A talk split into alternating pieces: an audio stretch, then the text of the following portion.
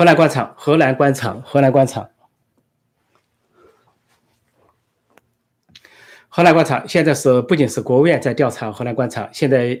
一些消息证明了，是中纪委也在调查河南官场，因为就在呃国务院调查组进驻郑州之后啊。是由应急部应急管理部部长黄明主持会议做动员会，动员会的时候就发现了有这个中纪委的官员啊，中央纪委和这个国家监委的官员在场，那就说明的是国务院和中纪委的合作，就是李克强和赵乐际的合作，双向合击在夹击河南的习家军，而河南的习家军呢，显然是。对这个这次调查有阻挠，阻挠了半个月不让进场，但不让进场的原因还是习近平在背后阻挠。那么在动员会开了之后，当时的省委书记习家军人物楼阳生做了一个表态，他说要绝不推诿，要绝不隐瞒，绝不弄虚作假作为政治纪律，说要配合调查，配合国务院的工作要求。但是呢，郑州市委书记徐立毅也是一个习家军人物，他的表态却非常玩味，他他的表态跟这个楼阳生不一样。他没有说绝不隐瞒、绝不推诿、绝不弄虚作假。他说呢，他说各级领导要配合调查，各个部门的第一把手，就第一要明确是第一责任人。那么意思就是他不是第一责任人，要各部门，比如说你河南省的水利厅呐，河南省的气象厅呐，河南省的其他相关部门呢，比如说地铁公司啊，啊或者说是跟这个呃隧道相管理相关的交通运输厅，比如交通厅，说第一责任人要明确自己的第一责任。然后说的呢，要加强纪律，要保持政治自觉。政治自觉，这就暗示了政治纪律、政治自觉，这里面就有习家帮的、习家军的帮规在里边。然后说，虽然说全面、客观、真实，但是语带威胁，对各级官员干部，他说要完整的还原，呃，当时要保持记忆清晰，要大家记忆清晰，不要记错了，说不要说错话，什么资料要详实。所以这个徐立毅的态度啊。是典型的徐家军的态度，准备顽抗，准备呢这个狡辩，而且完全没有诚恳的意思。因为其实他本人才是真正的第一责任人，因为当时做出这个决策，郑州的官场都传出来，就他做出来的两项决策。第一个是偷偷泄洪，不告诉市民，就长庄泄洪，长庄水坝泄洪。第二个是保持交通干线的畅通，这他做出的决定，包括这个。京广隧道还有这个五号地铁线照样运行，这样导致了大量的人被淹，大量的死亡惨死，而且对死亡人数重大的隐瞒。说这些信息，呃，这些信息加在一起啊，看来河南官场就官场了，就说有一场地震，而习家军人物是跑不掉。所以这次国务院进场之后采取了强势，这是北戴河会议之后的一个结果，一个成果，那就是习近平、习家军落败，被其他派系政治老人。追责斥责之后的这么一个结果，那么换过来，其北大会议还反映了另外一个结果，就是去年大瘟疫之后啊，这个湖北的省委省政府，包括省委书记、市委书记、省长、市长相继的换人。先是让湖北省委书记蒋超良靠边站消失了，然后马上让武汉市委书记马国强靠边站消失，之后呢，逐渐的让这个省长王晓东靠边站，然后今年呢，呃。今年五月份说他调任啊全国政协做农村和农业的什么委员会副主任，然后这个周先旺市长本来说很能干，讲了实话，但认为他甩锅，先是靠边站，到了今年一月呢，把他调任所谓啊武汉市政协当副主席，也是调为虚职，去掉实职，然后调进去的都是习家军人物，尤其是啊先当这个呃代理的呃。这个英勇后来当了省委书记，还有其他人物，像这个王忠林啊，也都是政法系统的，是习派的人物，是王沪宁的人物。所以呢，整个的换了，但是这些人消失了，消失了之后，现在纷纷就在北戴会之后纷纷露面，而且呢安排了职务。当时说的湖北 F 四，原先只有王晓东和呃这个呃周先旺被安排了一个闲职，那么这一回呢，相距了一年半之久。蒋超良被安排了个闲职，前几天我给大家讲了，是人大常委会的农村与农业的呃委员会副主任，所形成一个对照。王晓东到政协里面当农村农业委员会副主任，这个蒋超良到人大到农村与农业工作委员会副主任，都是闲差。那么另外一个马国强消失，但是马国强突然复出，就在昨天，他突然被安排为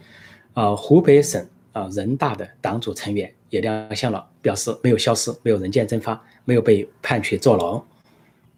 那这里面是什么意思呢？就是北大会形成的拉锯战，呃，习近平和习家军以及反西势力，就包括国家副主席王岐山和他的人马形成的拉锯战。那么，习近平通过他的个中组部的大权做的这些安排有两层意思，意思就是说，由于北戴河的斗争取得一个平衡，那么好，去年大瘟疫让这些消失的人都安排一个职务，不追究他们的责任。那么就希望呢，对方不要追究我们习家军的责任，比如说河南习家军，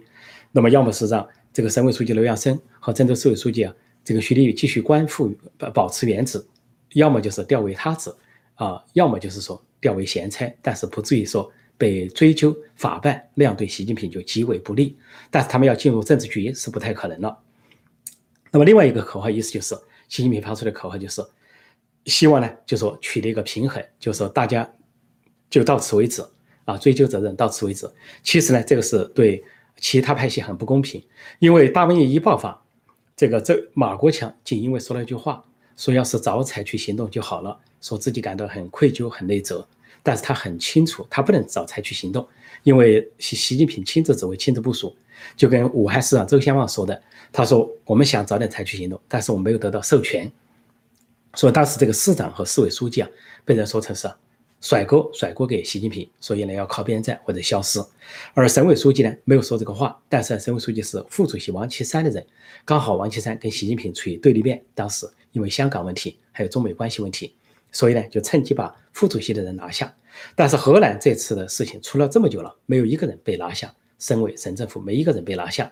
那么现在被去调查还层层的阻挠。过了半个月才能去调查，李克强过了一个月才能够去，说这件事情呢摆不平。但是呢，这对照河南官场和湖北官场所发生的这两件事，就反映了北戴河会议的影响，那就是习近平、习家军的确是兵败北戴河，在北戴河遭遇重大的挫折。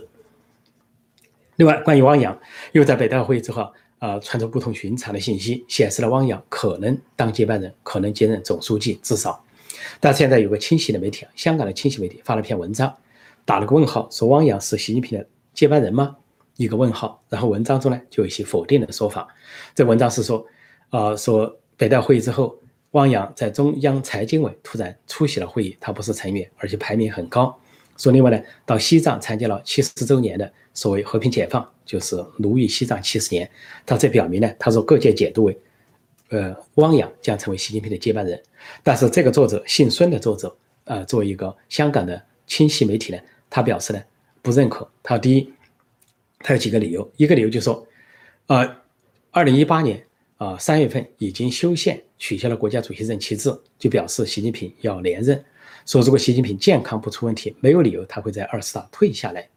他的第二个理由是说，说汪洋呢跟习近平差相差只有两岁啊，说。应该不是接班人的条件，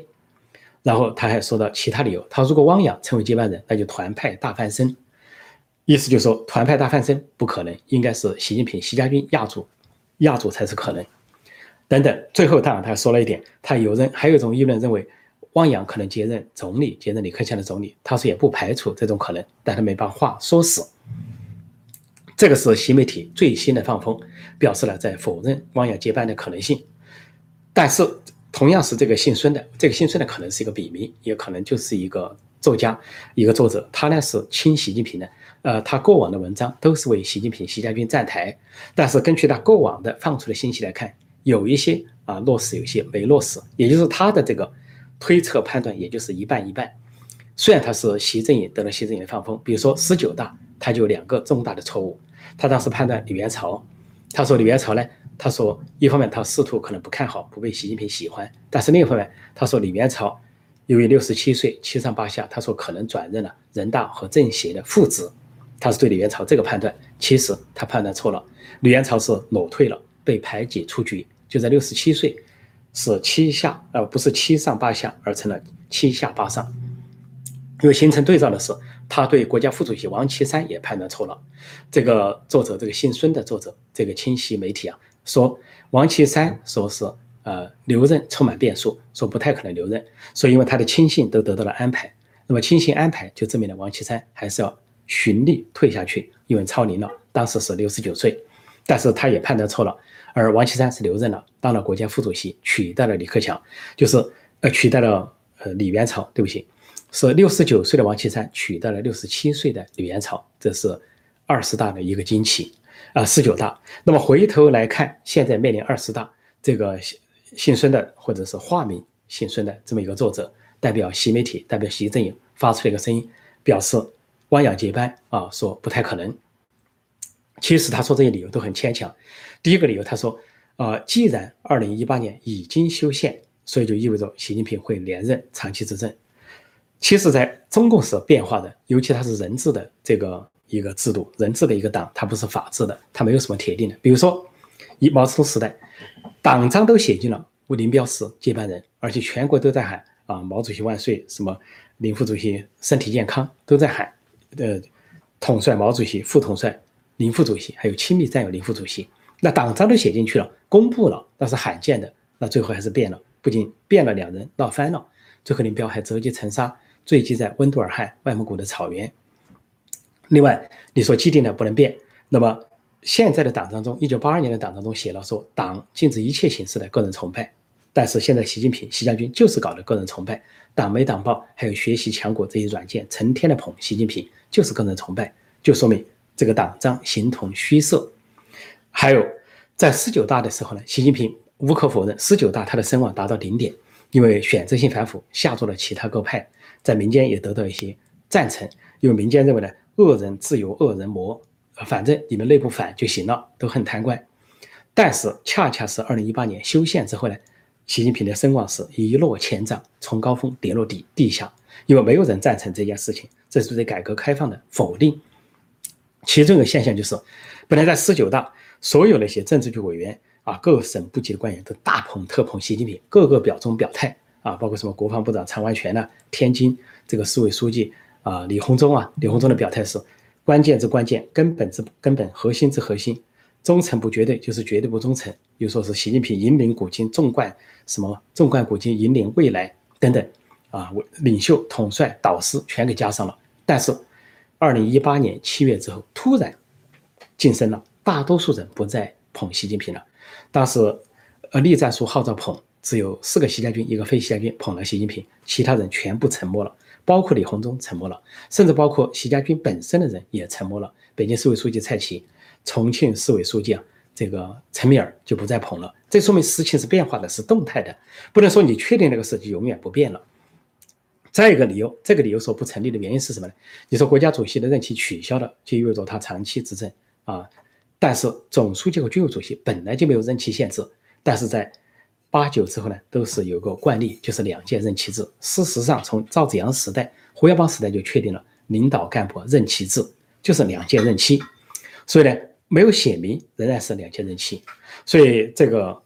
这个清晰媒体啊，从各种理由来说都非常的牵强，非常的勉强。至于说汪洋只比他小两岁就没有接班，但是根据中共七上八下的原则，汪洋是完全可以留任常委，做常委中任何职务的，包括总书记这个职务。而习近平按照七七上八下的原则，他六十九岁应该退下去，不仅应该半退，而且应该全退。不过这个清晰媒体呢，这样一个狡辩呢，跟现在的政治气氛形成一个对照。这个这个人，这个媒体完全没有提到在河南官场发生的事情，对习家军的围剿，国务院、中纪委联手，也完全没有提到浙江官场发生的事情，对浙江发生了政治地震，对习家军的围剿，而且甚至于甚至呢，这个这杭州市的啊监委纪委呢，甚至对说要对二点五万名干部进行排查，那不可能不查出问题，不可能二点五万名不出问题，里边相当多的问题，互相揭发或者是投案自首。或者是检举的话，会出很多问题。这就是为什么杭州在传达习近平的指示，说习近平给浙江杭州有批示和指示，但是党媒党报没有报道，也没有说这个批示指的是什么，只说遵守纪律、遵守规矩。这个规矩就指的是家规家法，就指的习近平、习家军的帮规。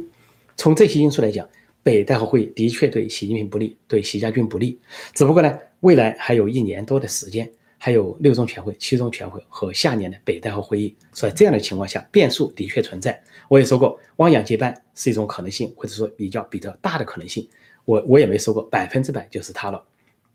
但这个新兴媒体跳出来，似乎口气啊有点百分之百的口气，就说不可能，说只要习近平健康不出问题，就不可能退下来。还有说，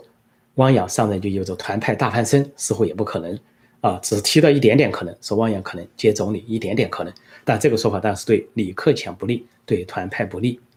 好，那我现在就讲到这里，接受大家的提问。抱歉，今天这个开始这个互联网啊出了一些问题，所以呢有一点这个不太稳定啊，抱歉。我现在是给大家看看有些什么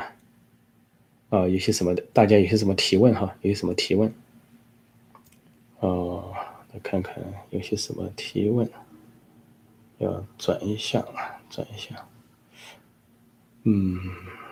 这个是啊，欢迎各位光临，欢迎各位光临。现在是直播时间，现在是八点二十，八点二十，我看大家有些什么提问。首先感谢一位啊赞助的朋友叫李元清，差点就是李元朝了。谢谢你啊，就是赞助人民币两元，大概是哦，英镑，英镑还是英镑还是欧元哈？谢谢谢谢谢谢这位李元清先生，可能是李元朝先生的哥哥或者弟弟。我对李元朝很看好，李元朝是个非常优秀的干部，是开明派、务实派、改革派、团派人物。啊，这个人被世界的排挤出局啊，太可惜了，太可惜。谢谢你啊，我来看看大家有些什么提问。今天的直播晚了一点啊，抱歉。这里面说老毛说无党无派就千奇百怪，啊，老毛大概意思说啊，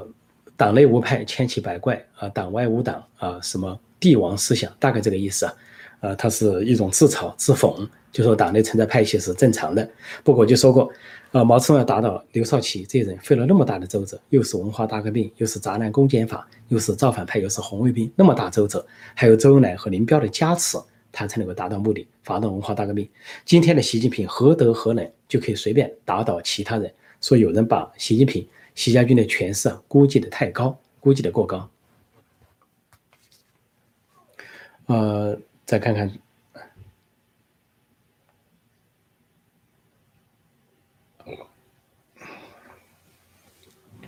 嗯。这里说没有宫廷斗争，林彪是如何死的？对，毛泽东时代的宫廷斗争很激烈，更不用说后来这个，呃，现在的时代从来没有停止过。否则的话，呃，这些团派像元朝他们怎么被排挤出局的？年龄都没到。这里面说破空其实并无证据证明北戴河会议真的发生过。这个当然我没有出席北戴河会议，呃，我也不能够说是去拿到他们的文件。但是他们的各种媒体都透露，北戴河会议召开了八月二号到八月十五号，他们都政治局、政治局常委都隐身了，啊，一些呃清晰的势力或者说清晰的媒体开始都放风说没有北戴河会议，后来有了，又假装说成北戴河休假，啊，最后呢不得不承认有会议，而且呢承认这个会议上呢做出了关于二十大权力重组做出了讨论，即便是现在的这些发表文章为习近平辩护的人都承认在北戴河会议上。讨论了二十大的这个人事组成，所以你要非要说这个让我去证明北戴会存在是不存在，就好像非要让我去证明这个一九三四年的红军长征存在不存在，因为那个时候我连出生都没有，叫我怎么去证明？对吧？说没有那个事情，说中国共产党的红军从江西啊流窜到了陕北啊，说经过了号称二万五千里，有人说是几千里，有人说是一万公里，有。中共自己说成是长征，那么实际上在客观的角度来看，就是一个溃逃，大溃逃。所以你要说我没有没有直接证据证明，我也没有直接证据证明中共有这个长征或者有这个大溃逃。说这样的提问呢，是本身呢是比较这个呃充满悖论的。这里有人问说，习近平会学习毛泽东运用规模小的战争来保住他的王位，好像朝鲜和印度战争，他想这么做，但失败了。比如说，他对印度，从去年到今年就莫名其妙去找印度的差，想把这个实际控制线往前推进。他以为这个推进之后啊，能够在国内给他找一点军功，掌握军权。结果他每一次推进都失败告终，而伤伤亡人数都是印度的至少两倍，有时候的械斗啊，甚至印度的四倍五倍，这个国际上都有数据。而国内呢，不准质疑，唯一的一个标准就不准质疑中方的伤亡人数，中共呃军方的伤亡人数，如此而已。所以他这个失败了，呃，况且。你就算占点便宜，啊，也不能成功。说到这里呢，就有一个中共呢，他是通过这个宣传机器来证明他成功还是失败。比如说最近几天，北朝鲜这个打死了中国的三名渔民。按道理，如果如果不是北朝鲜，如果是菲律宾、是越南，或者是印度，或者是美国、日本有这样的事情，那中共早就跳脚啊，大喊大叫不得了了，要怎么还击，要怎么警告。但是北朝鲜打死了越界的三个中国渔民，说这中国渔民呢是跑到靠近那里去捕鱼，结果呢遇到了台风，他们就避台风避到一个岛上，结果岛呢发现是北朝鲜的岛，北朝鲜的守军马上开枪射杀，当场打死三个人。然后中国呢低声下气跟北朝鲜交涉，就最近发生的情况，这种事情发生之后，中共采取的第一措施就是封锁消息，不让老百姓知情，不知不让老百姓知道中国人吃了北朝鲜的亏，北朝鲜把中国人给杀死了，不让人知道。要是韩国给杀死了，大家想想后果是怎么样？所以呢，只能欺负啊民主国家，知道民主国家讲理，但是他不敢去欺负专制国家，因为他知道对方不讲理，自己不讲理，对方更不讲理。这里还有人说北大会早已取消了，各位不可当真，这都是，啊，这个习习家军、习势力或者亲习势力、亲习媒体放的风，故意啊强作镇定，这对中共政治啊不了解。我再说一遍啊，中共内部政治，因为它没有全国的选举，也没有全党的选举，它最高权力怎么形成呢？如果省部级或者省部级以下中组部可以起作用，比如中组部部长是陈希。啊，是这个习近平的亲信心腹，清华大学工农兵学院上下铺的关系，还有是福建来的官员，那么他们就可以决定。但是涉及到政治局委员、政治局常委的级别，他们不能决定。怎么决定呢？就按照惯例呢，是中共的高层和政治老人坐在一起，小圈子决定。这是可以说是毛泽东死亡之后的惯例，而且八九六四之后更形成了一个定制。所以，不然谁去任命政治局委员啊？谁任命政治局常委？你以为习近平有这个权利去任命吗？根本没这个权利，因为那都是组合的结果，因为你不是选举的结果，除非中国有民主社会，就像其他国家选举了一个总统，总统组阁那是另外一回事。所以啊，千万不要这个啊，像有的人说的，中国政治很复杂，中共政治很复杂，很多人叫外行看热闹，内行看门道，我们要看门道。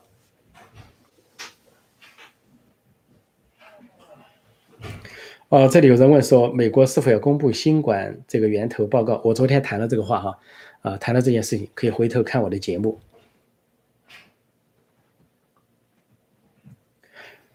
嗯。